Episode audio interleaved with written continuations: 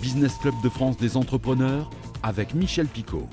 Bienvenue dans ce nouveau numéro du Business Club de France. Dans un instant, notre invité. Alors notre invité, il est entrepreneur, il est chroniqueur, il est sportif et il est certainement le seul homme à avoir fait le Tour de France en fauteuil roulant. Mais tout de suite, c'est l'actualité. Business France, l'agence chargée de promouvoir la France dans le monde entier, a déployé dans les villes accueillant un match de la Coupe du Monde de rugby des rugby clubs pour rapprocher les acteurs économiques locaux des industriels étrangers spectateurs de cette compétition. Ces rugby clubs ont vu le jour bien entendu à Paris, mais aussi à Bordeaux, Nice, Saint-Étienne, Lille, Toulouse, Marseille, Nantes et Lyon. Et ce type d'action pourrait bien se développer avec les Jeux olympiques.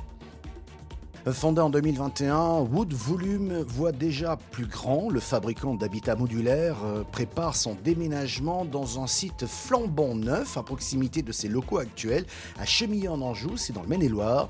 Un investissement estimé à 2 millions d'euros qui permettrait ainsi à l'entreprise de doubler sa surface qui est actuellement de 800 mètres carrés. L'entreprise n'a que deux ans, il faut quand même le souligner. Et si une nouvelle tour d'habitation résidentielle voyait le jour à Marseille? Aucune grande tour d'habitation n'a été construite en France depuis les années 70.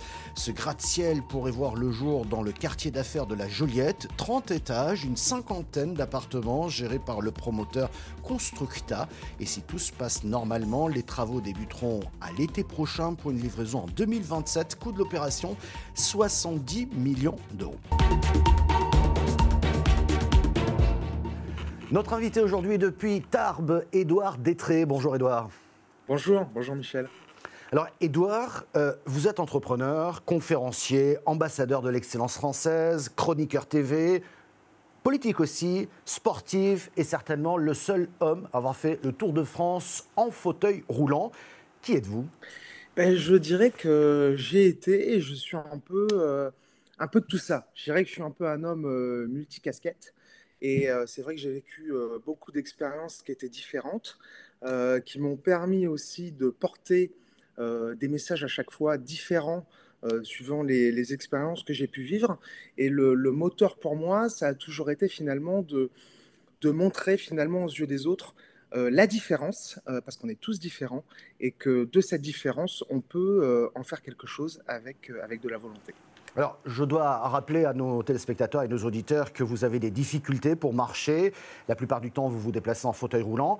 Pardon pour la question, mais qu'est-ce qui vous fait avancer dans toutes ces activités professionnelles? Et j'ajouterais, pour se parler franchement, est-ce qu'il faut en faire plus pour mener autant d'affaires lorsqu'on est handicapé? Alors oui, alors euh, juste un petit rappel de chiffres, mais euh, le handicap, ou en tout cas ben, les personnes différentes, euh, représentent 12 millions de personnes en France, un peu plus de 80 millions à l'échelle européenne, donc c'est une population qui est, qui est importante. mais je dirais que mon moteur, finalement, est ce qui me permet de d'oser d'entreprendre des choses, des choses différentes c'est peut-être un peu banal ce que je vais dire, mais je pense qu'on regrette souvent euh, les choses que l'on n'a pas faites. On peut se, on peut se tromper, euh, mais se tromper, finalement, euh, c'est aussi apprendre des choses de, de soi. Et, c'est comme ça, finalement, qu'on devient meilleur et, qu'on arrive par ricocher à aller d'aventure en aventure. Dans votre tempérament, il y a aussi le côté sportif qui vous booste, non? Il y a le côté sportif, il y a aussi, euh, je dirais, l'entourage. Euh, moi, j'ai aussi la chance d'être très bien entouré par une famille aussi qui m'a toujours poussé euh, vers le haut, qui m'a toujours finalement dit, ben voilà, tu as un handicap, mais finalement, bats-toi.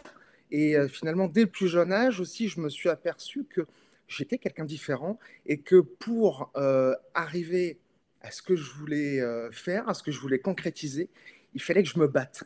Et donc finalement, euh, j'ai gardé finalement ce, côté en moi de, quelqu'un de combatif. Alors euh, c'est pas tous les jours facile, mais je pense qu'effectivement tout ça c'est venu dès le plus jeune âge. Voilà. Et ça s'est accentué au fur et à mesure aussi des, de la vie et des expériences.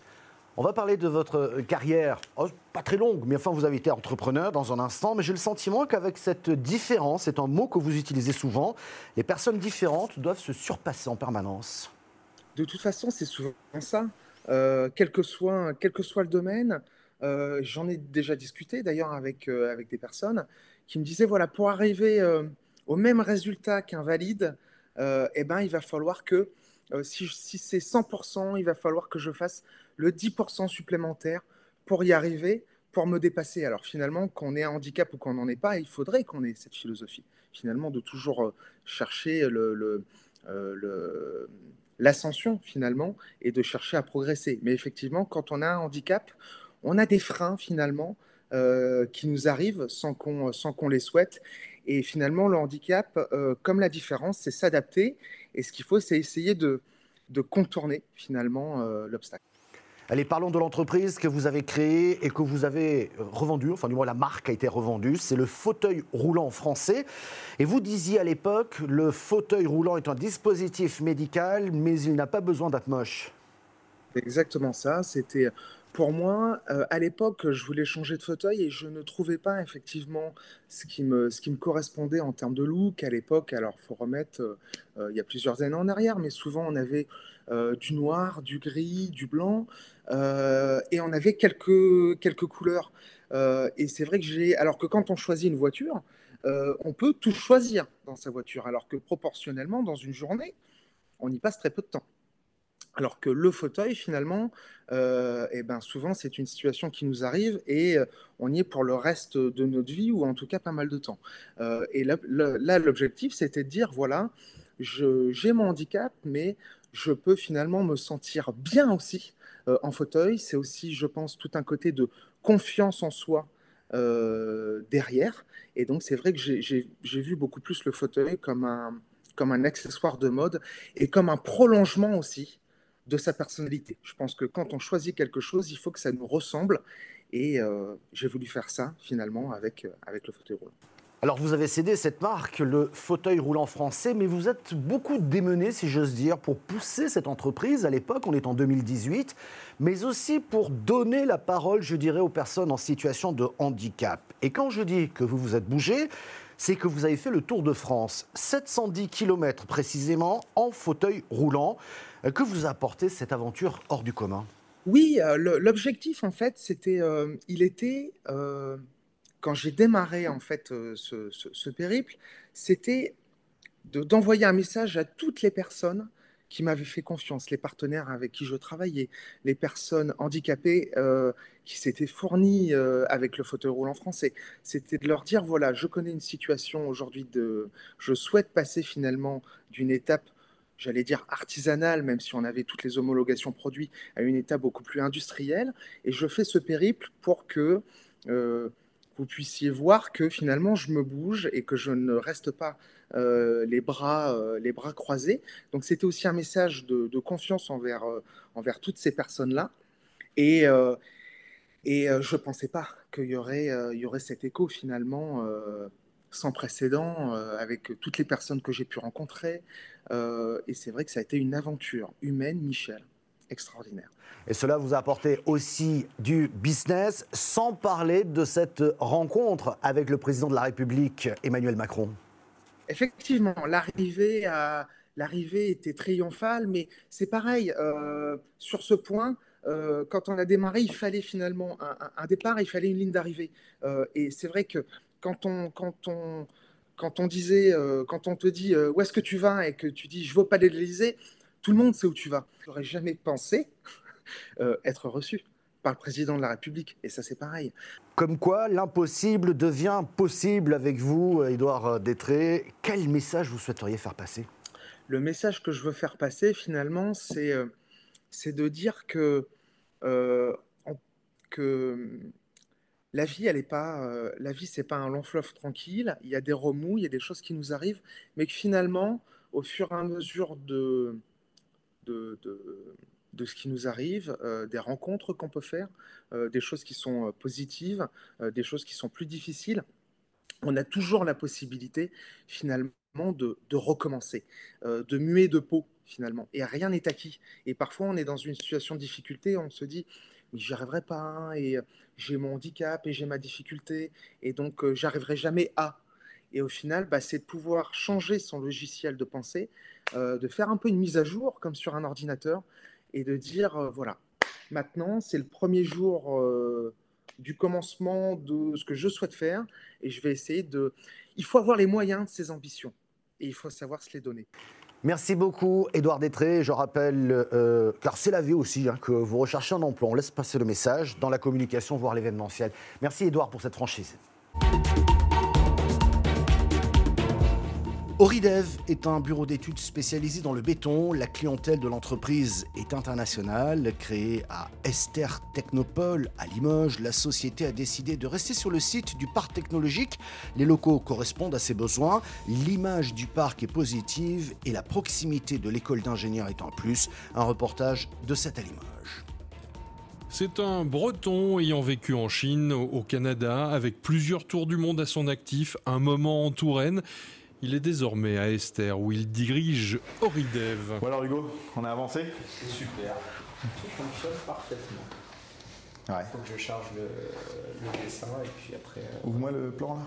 Ouais, pas de souci. Alors Oridev, c'est un bureau d'études spécialisé dans le domaine de la préfabrication béton. La préfabrication béton, qu'est-ce que c'est? C'est la réalisation d'éléments en béton réalisés en usine, à contrario de tout ce que l'on peut faire in situ sur les chantiers.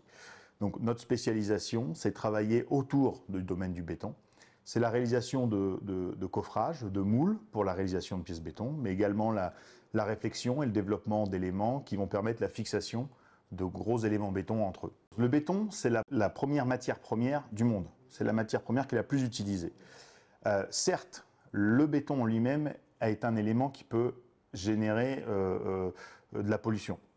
Mais ce béton évolue. Aujourd'hui, on essaye de faire des éléments, des bétons qui sont de plus en plus décarbonés, donc qui ont une empreinte carbone euh, réduite, euh, mais qui vont permettre tout de même de réaliser des éléments de structure à faible coût, produits rapidement euh, et avec une résistance qui, n'a pas son pareil avec d'autres matériaux. Au cœur de la Technopole, le bureau d'études travaille simultanément sur différents projets présentés par une clientèle internationale. C'est un nouveau projet de réalisation de parements imitation, euh, imitation pierre, mais réalisée en béton. C'est-à-dire qu'avec un seul moule, on va être capable de produire des milliers de pièces qui ont la même, la même forme et à un coût réduit. Alors on va aller voir à l'atelier justement. Combien de temps normalement entre le coulage et le, démoulage de la pièce Alors ça dépend de la taille de la pièce, ça dépend du type de béton qu'on va, qu'on va utiliser.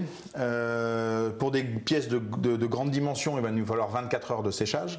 Euh, pour des pièces de petite dimension, et parce qu'on est capable d'améliorer le béton, on, va produire, on peut produire euh, une pièce toutes les 6 heures avec un seul moule. Merci beaucoup de nous avoir suivis dans ce numéro du Business Club de France qui est disponible en replay vidéo sur le site internet de votre télévision. On est également en audio, c'est du podcast, mais également sur quelques radios. Merci de votre fidélité et à la semaine prochaine.